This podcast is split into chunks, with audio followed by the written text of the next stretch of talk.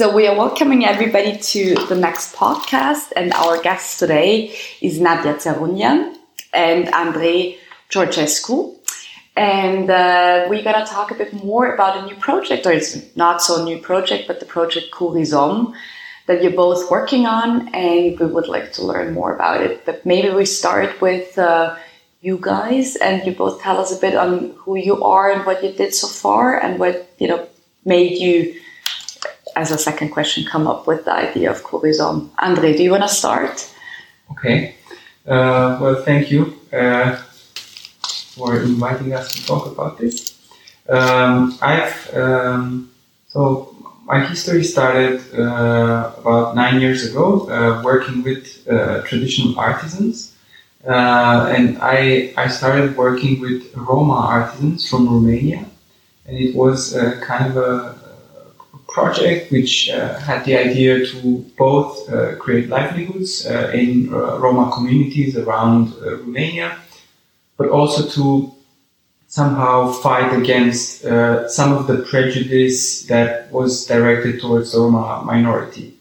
Uh, and so the, the, the, whole idea was to emphasize the, the, the, techniques and skills and in a very nice way and, and bring to the general public uh, some both the traditional products, but also you know what could become of these traditional techniques in today's world. And your professional background is in economics and business, right? That was yes the, the starting point actually. Yeah. So, so, marketing actually is my specialty, but uh, of course I went to, to, business and economics school in Bucharest, Romania.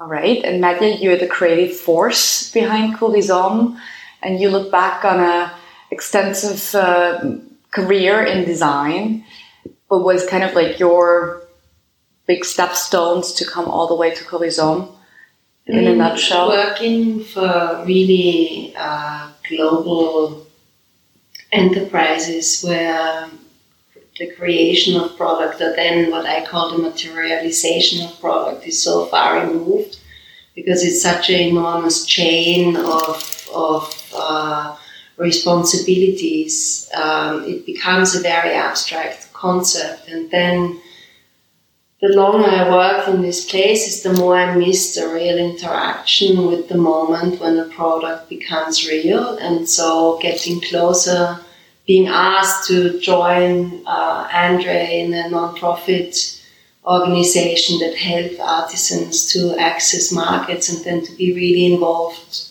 uh, in the realization of product was something that was so magical that I really got addicted to that moment.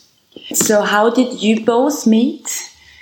How was the first encounter, and how did you get together? How was that?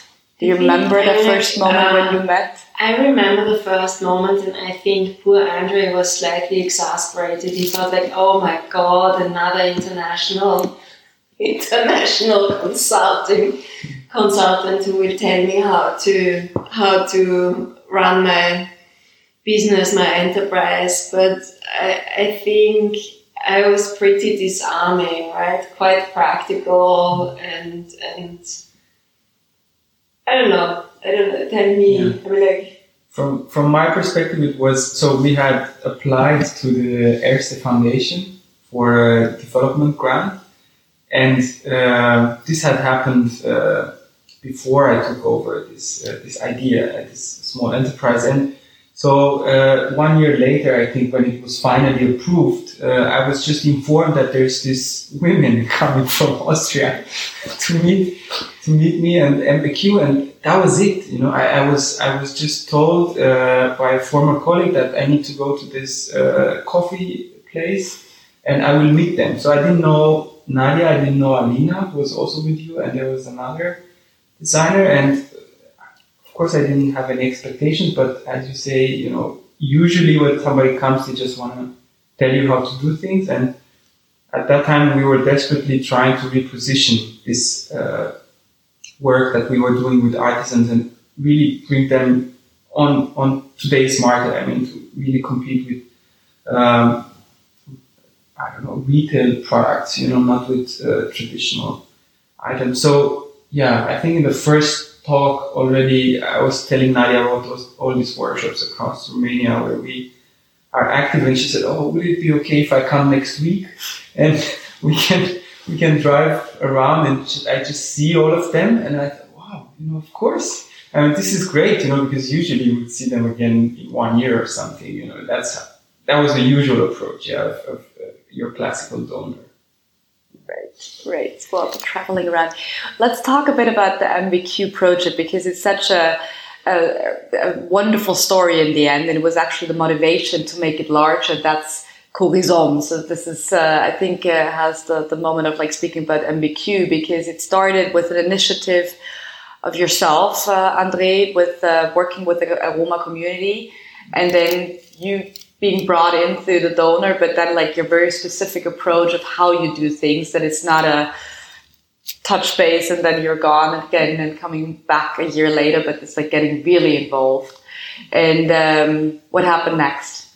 What was I mean, I, I think what was so different is that uh, for me at least, is like I, I'm not, I'm a, I'm a designer, so I'm not used to levels of poverty, levels of prejudice, level of, of, of, I mean, like I'm not used to this situation. And I think once you take it out of this abstract idea of coming somewhere and doing something, but you meet the people, you have conversations with these people, you suddenly understand, uh, I understood that what is required is a type of continuity and like engagement that will be longer and more meaningful than this like one this one moment intervention. And I think that was in the end the only difference that I brought to this project is like consistently coming back, staying there and becoming a familiar person to many of the artisans and, and with some of the artisans we have relationship still ongoing, you know, like so I think that's I mean I think I have a few talents and but it's not even talent re- related. It's more like personality. That if you start something, that you just keep going at it. I think that's what what I would add. I think what I thought was the most important was that so we had tried previously and also during and after we have worked with different designers um, and many times it was the the the approach of the designer was all about how the product can make them better as a designer, you know, or, or, or just showcase their talents as well as they could imagine. So it was not necessarily about the product or about the, the artisan. So with Nadja, I, you know, when she came, she, we could also really talk about the market and how do we, what do we build with each individual group so that they have a chance in the market. So it was really a, I thought it was a very thorough approach, and this is why it was very successful in the end. So, I mean, there are a few, of course, not all were successful, but there were a few of the collections which were success, so successful that you still have the artisans producing them today, four or five years later, with small changes or they were updated at some point. But I mean, it completely changed what they were producing. You know, they've been doing something for generations, the same product more or less. And then Nadja managed to create a new product line, which now we probably go for, for, for generations. And really, we have, I mean, Victor is one of them and also the silversmiths. She basically changed the, the silversmith uh, small scale industry in Bucharest because now everybody's copying this one uh, silversmith that Nadja was working with for two years and developing these collections. You know, you really can see this. I mean, it's, it's very obvious and it, it's a long term result. And it was because it was not just advice or let's make this crazy product to draw attention. It was really okay, let's see what we can produce so that it sells it makes everybody look good, but also people want to buy it, and so actually really do improve livelihood. It's not just about uh, making a boom, you know, like. Fabulous, Chris. That's another part that creating the product and changing like the whole tradition and history of a whole region, I can say, or like the whole yeah, that was really interesting, but also linking it to the real economy, right? That was also like a big part of it that you actually found the distributor or you found the, the, selling points or the the big stores or the big uh, platforms that were really interested in the product with the story, of course, but they would have bought the product anyways, right? And that was also a big mm, important. It's a huge responsibility because it's not about self realization. It's not about what I would like to have as a piece of jewelry necessarily, but you one really needs to understand the consequences that are attached to that, and that's people's lives, right? So if you start to know these people personally, you know their children, you know their grandchildren, you know their aspirations, you know their failures. You, I mean, the silversmith we were talking about and and that's throughout our shared history. We meet all these artisans in in remote places that are unable to survive with the knowledge that has been transferred to them for generations because times have changed so dramatically and there's no more market for the things that they traditionally know how to produce so it needs a light touch intervention to make these pieces relevant for buyers that exist. I mean, like people want authentic product. I mean, there's a real thirst for the stories behind that product. But um, at some moment, and I don't quite know when that exactly happened, but the needs of the consumer and the, the pieces that traditionally were produced didn't meet anymore. They became like souvenirs, and we always have this conversation about souvenirs. Souvenirs are like uh, products that I deny a right to exist. You know, they're afterthought. It's for a, it's for a fictitious client who buys it as a piece of memory, but it's never about the piece. The artisan doesn't really pay any attention because it needs to be small and inexpensive and it's for somebody who really also doesn't really want this product he wants a memory so so artisans in the regions that we were working with were really pushed into this like market segment of meaningless product and inconsequential product. And the more they produced this inconsequential product, the less survive, the less um, uh, the less they could survive from what they were doing. And so like really to look again at this skill set and slightly, like really slightly change it that was the challenge. And also, one last thing, I think we need to remember that most artisans are really traditional people. You know, like the reason why certain things exist over many, many generations is because the adjustments are minute and gradual. So, so it's they are conservative you know, like there's like very rarely do you meet artisans who have a real sense of adventure or drive or ambition. It's just against the nature of their own craft. You know, so so really you need to be careful with your intervention, I think, and, and always take them with you because otherwise you lose them on the way. Let's get to the co/rizom because the MBQ was kind of like the the Blaupause. It was kind of like the first prototype of project that was over many years as well because it was also a project that went on for five, five years. So it was quite a long process. Still going, yeah, yeah. And uh, and then you came up with a new idea, which is enlarging the whole process of the experiences that you made with the MBQ. And this is in a nutshell basically co/rizom. Mm-hmm. So help us understand on what's the enlargement of, of MBQ to co/rizom.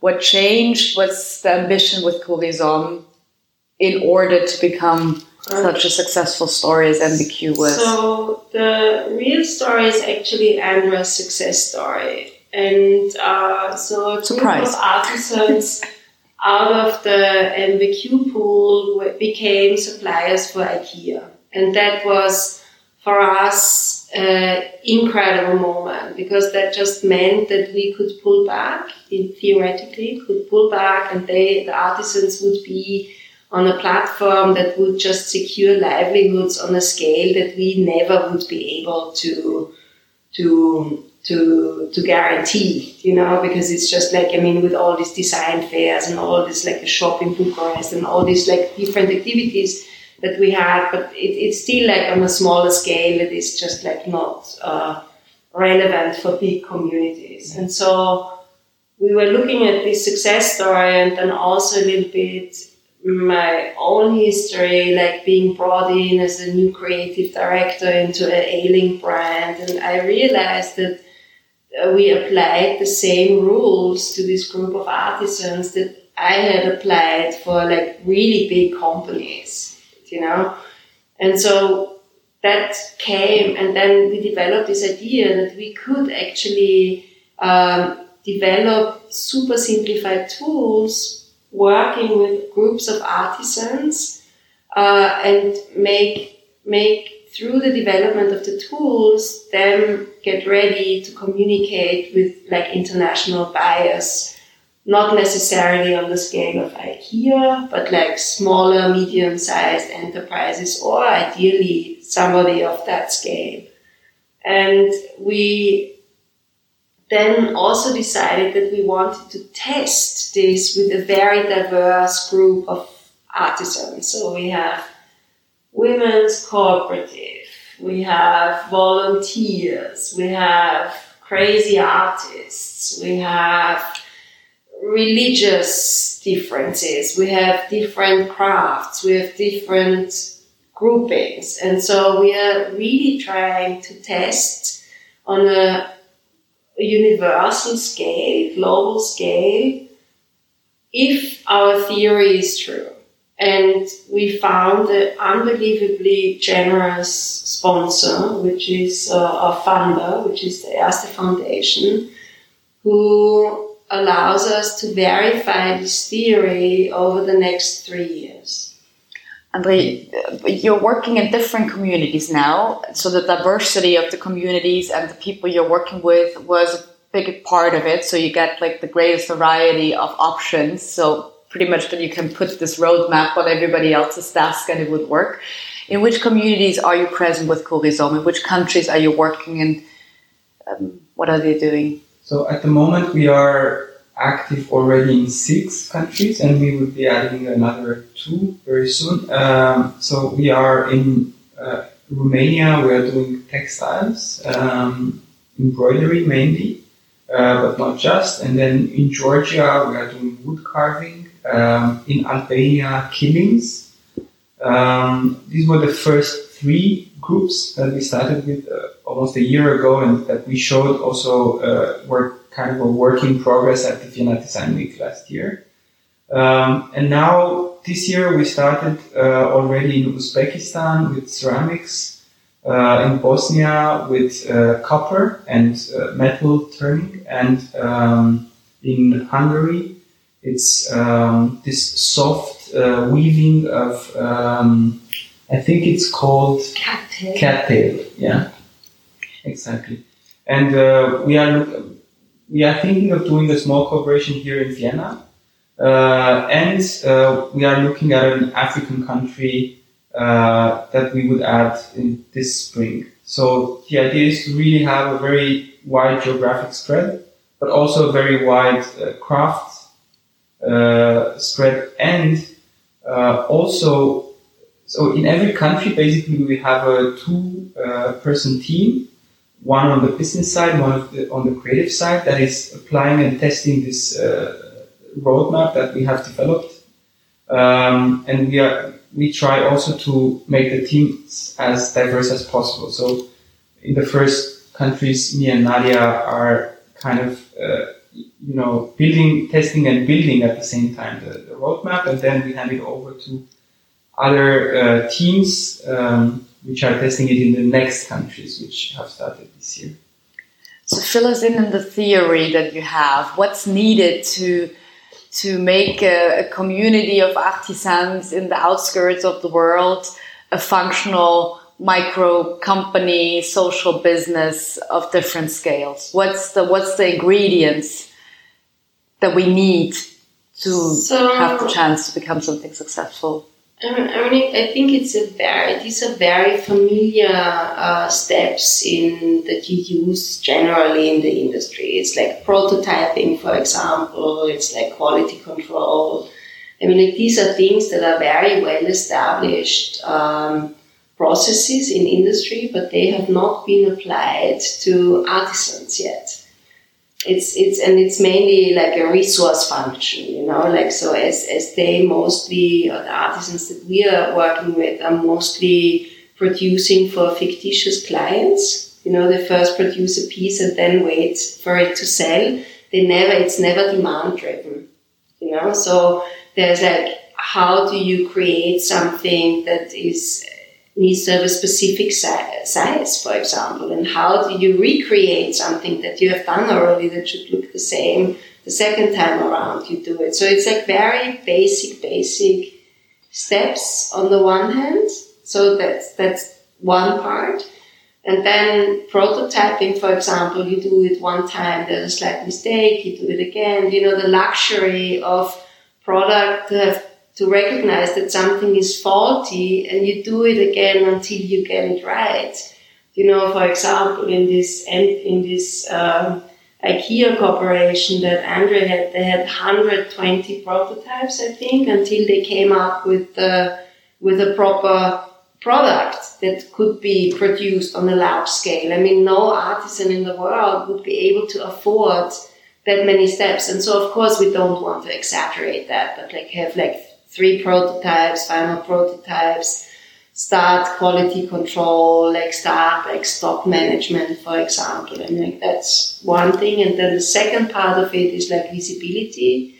So make people aware of what the potential is of this certain artisan group and show them, show, make it known, you know, besides the, the immediate community that they are surrounded.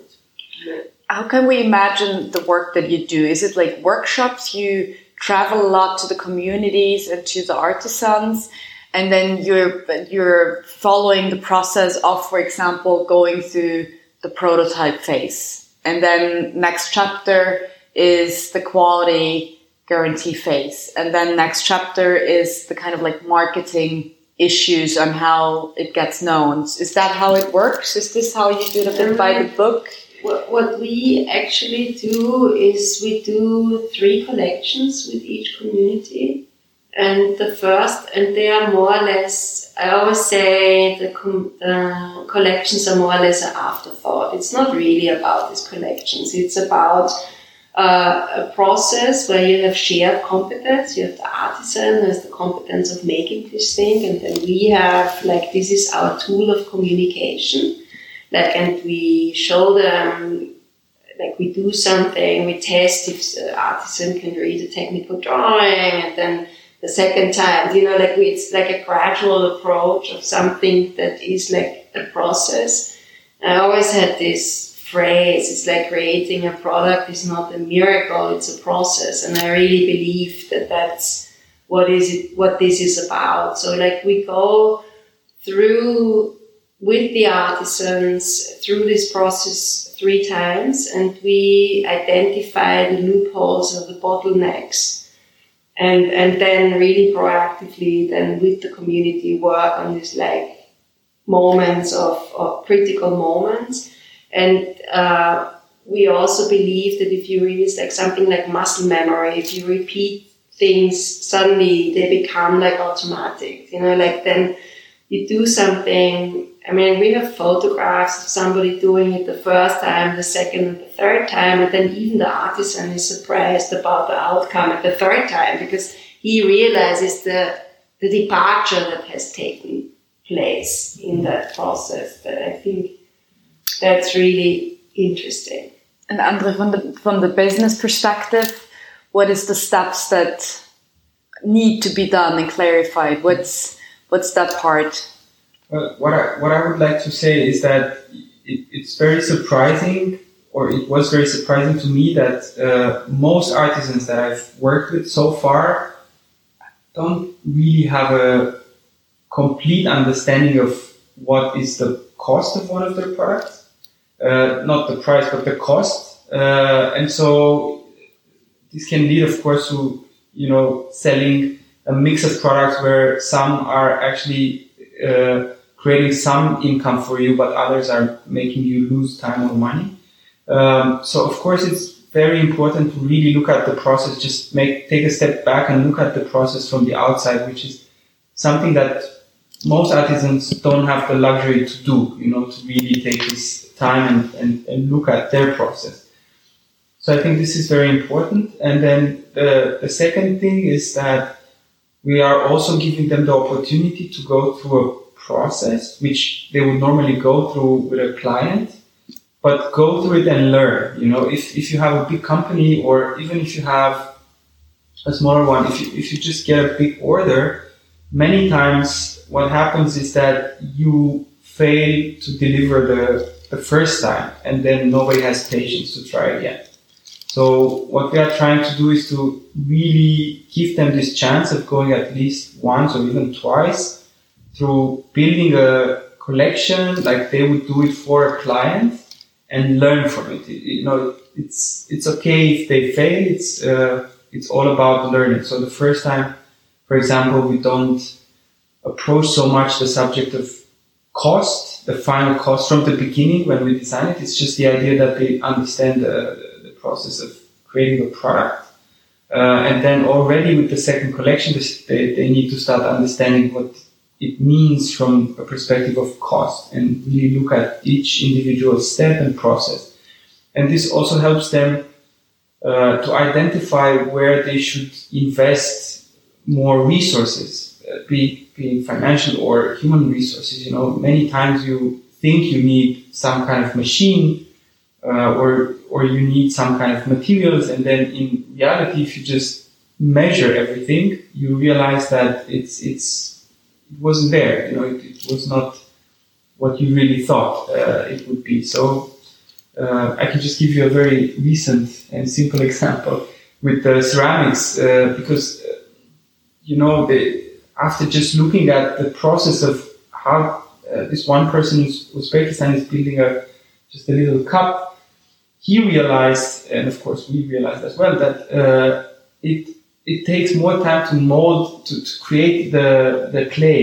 It, it just takes more time to create the clay than it takes to actually make the cup for him because of the process that he has. So then it, it, it, looks like it's much more important actually to hire somebody to make the clay than to hire somebody to make the cup, which was his initial idea. So it's just this kind of, uh, and of course it's much easier to make the. I mean, once you teach somebody. Less skilled. Yeah, less skilled than to, to, to shape a cup. But of course, if you've never really counted how many minutes and how, you know, of course you, you can't just suddenly realize that. So it's, it's a process, as Nadja says.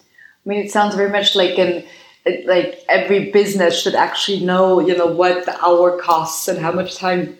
I mean, it's not only for the artisans business; it's basically for every other business. And we all know so many people on like a smaller scale enterprises, you know, where you would wonder, you know, to evaluate. And actually, co/rizom should be so adaptable that it's of course meant for artisans and creating a product and going into the process of of selling something. But at the end of the day, that would actually apply to a much larger group group, kind of like combining the design, I won't say design think, but design process with like the development of a business and, and like everything seems super logic to you guys because you've went through that. Mm. But for somebody who's starting a business in different, you know, parts of the world and in different uh, areas as well as, as, as uh, content wise, it might not be, you know, the combination. You can't study uh, business or have an education as a designer every time that you would like to start something, you know. So it sounds like evaluating, finding your clients, finding out what the costs are.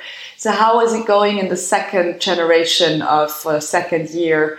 Is was that successful? Your first year of uh, kind of like identifying the steps and the you said the bottlenecks of like difficulties uh, giving it handing it over to the next teams of designers and business people what are their experiences i think for us just going back to us before we get in for us it's really hard because we have worked together for such a long time that certain things we do blindly or we don't do them at all, but pretend we've done them, right?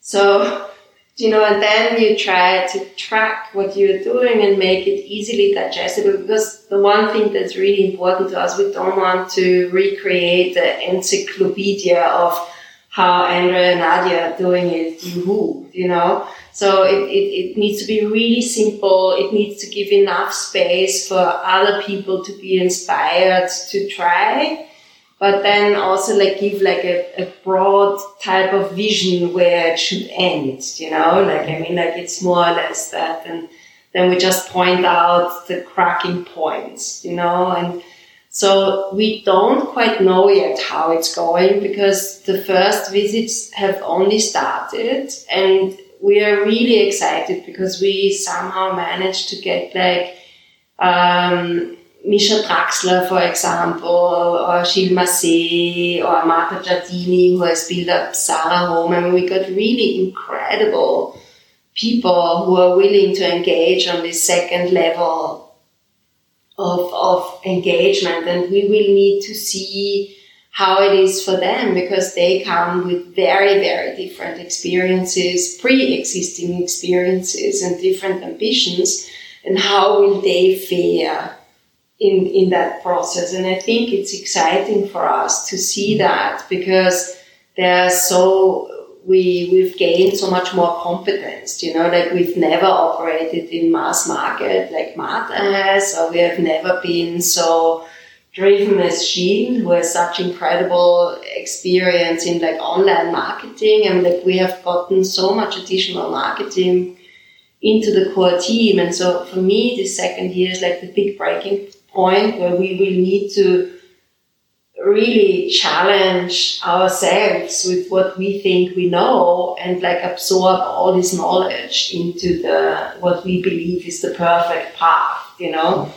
And and so it's a bit anarchic in a way and we sometimes get scared like how will this all be? But i think it's important that you have if you say you want to do something that's universally applicable, you need to have all these different type of types of people bringing in this this information. That's because it's not it's not a methodology that we develop for ourselves forevermore. It needs to be. It will become an open source tool that will be available for everyone. So is one of the, the kind of like the cracking points as well to get kind of like the individuals again back out of the project because you're you know both professionals in your field the new teams that are in the second generation second years are professionals in the field mm-hmm. so if you take that expertise away um, it's being afraid that there's nothing left basically that the theory is not something really that abstract that it's so applicable for everybody, but that it actually does take individual with very specific skills, experiences, as you said, doing things, things. automatically because you bring so much experience with. With, I mean, it might happen. We really, on purpose, put also very inexperienced people in, in teams. So to see how that will turn out I mean, like we did this on purpose, and it's not because we want one project to fail, but like how does this work when somebody is not a professional social business developer? How does it work if somebody is a well-intended, well-meaning, idealistic designer but doesn't have the experience? How will that be? So that's the thing on the one hand, but then I think that's also why we, I mean, we call it the co/rizom toolkit or the roadmap or the recipe or methodology. Like in the end, we're describing a process. That is, and the process should take root, you know, no matter how talented the creative person is that is involved, how visionary the social business developer is, you know, because in the end, it's like, of course, in the end, every project will be only as good as the components are, but there's like it should be a a, a pathway towards success, right? Yeah, and, and also the, the profile more or less of people that should be engaged in this process. Mm-hmm. if we go back to the beginning and go towards the end, Christos is looking at the MBQ because the MBQ still exists and you're not interfering anymore and it became its own business and it's not only because they're selling through IKEA but because you actually initiated a process that actually allows them to reproduce new products. Is that correct? Or is it mm-hmm. more like that new souvenirs with more purpose are produced? No. Mean when I put it like this. No, you, if you take the analyzing of the MBQ project, if you look at it with a distance mm-hmm. on it now, are you optimistic that this is actually already working? Because this is still kind of like the core yeah, first experience project working it works very differently than I had imagined, you know, like, and that's also like l- learning to let go. I think I needed to be the mother of several teenagers to get to that point in my life, you know, but I, I, I was not able to let go for a long time on many of the projects I was involved with, including my children. But I also think one needs to understand that MBQ was also an activism tool, and I think there we have fully succeeded. Yeah. In the Romanian context. Yeah. As a livelihood project, we have only partially succeeded, and that's sad to see. Yeah? What's the livelihood project? So what do you mean? I mean, like, like yeah. people really properly can live off that on a vast scale. That has not materialized as it was intended. In our defense was that it was mostly seen as an activism tool. Yeah. Do you know that? You know, like it was a project that had many uh, lives and faces, and probably if it would have from the beginning been have been set up as a livelihood project, we would have done it differently. And co/rizom is more in the livelihood project totally side? livelihood. Yes. It's not activism at all. It both comes along, I see, I think, right? It's like yeah. it's changing the communities, it's changing life. But if we go back to the the metaphor of the children, maybe they're in their early 20s now. So it's not yet been it's decided not, it's all going to be a career and famous, yeah. but they are doing okay. Yeah. they speak and walk. thank you guys. I think we leave it there. We're very excited on what's happening next, but thank you for the, the insight and the overview, and we'll follow the next steps and be thank with you, you guys. Thank uh-huh. you. Thank